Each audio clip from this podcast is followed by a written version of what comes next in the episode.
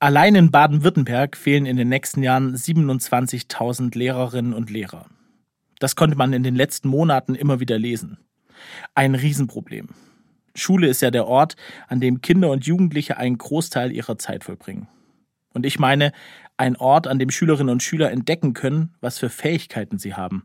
Im Idealfall ein Ort, der dabei hilft, sich selbst zu entfalten. Ein Ort, an dem junge Menschen Perspektiven für ihr Leben entwickeln. Und viel dafür mitbekommen, ein wichtiger Teil der Gesellschaft zu sein. Bei aller Kritik, die man berechtigterweise am Schulsystem äußern kann, ohne Lehrerinnen und Lehrer funktioniert es auf keinen Fall. Als Schüler habe ich das natürlich anders gesehen. Da war ich froh um jede Stunde, die ausgefallen ist. Und ich habe, glaube ich, meinen Lehrerinnen und Lehrern nie Danke gesagt. Auch wenn in meiner Schulzeit bestimmt nicht alles perfekt war. Jetzt bin ich dankbar dafür, was ich da alles gelernt habe.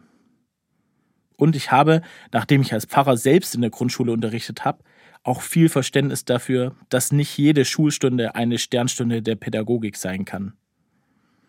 Heute sage ich stellvertretend für all die ehemaligen und jetzigen Schülerinnen und Schüler, die es vielleicht auch gerne gesagt hätten oder mal sagen würden. Danke.